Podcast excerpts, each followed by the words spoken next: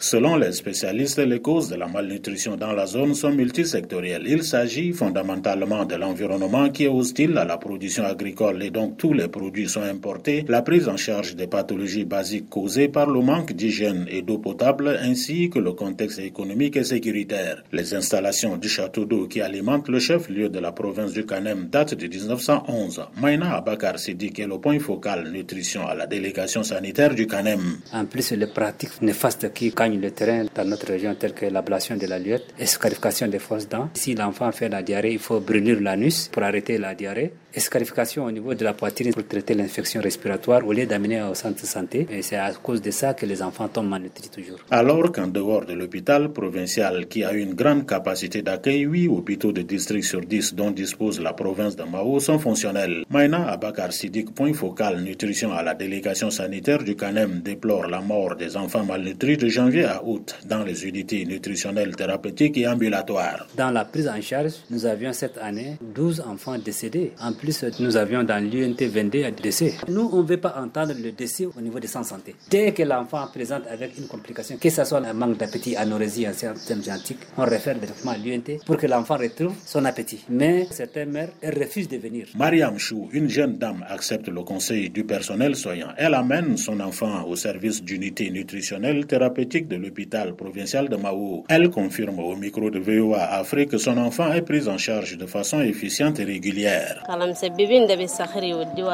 C'est depuis deux mois que mon enfant a fait la diarrhée et on m'a dit que c'est la dentition. Et quand je l'ai amené ici, que le médecin m'a dit que c'est la malnutrition.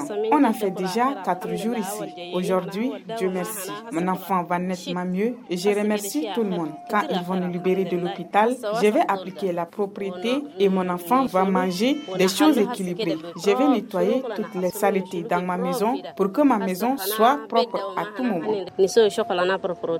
Pour Dr Beni Yorongar, la malnutrition affecte négativement le développement social, mental et psychologique de l'enfant. Il a démontré donc que les enfants qui ont souffert de la malnutrition, comparés aux autres enfants de même tranche d'âge, ont donc un souci en ce qui concerne leur développement intellectuel. Et cela est un poids même pour la santé publique, est un poids même pour la nation parce que ces enfants ont une faible probabilité de pouvoir contribuer efficacement vu que leur capacité intellectuelle est vraiment affaiblie par la malnutrition. Face à cette situation, l'appui multiforme de l'UNICEF ne fait pas défaut. Des intrants nutritionnels et des matériels ont été mis à la disposition de différentes unités nutritionnelles des centres de santé de la dite province pour la prise en charge des enfants malnutris. Aussi contribue-t-il financièrement à la formation et à la prise en charge des agents pour les rendre efficaces sur le terrain. André Kordomadingar de retour de Mao N'Djamena pour VOA Afrique.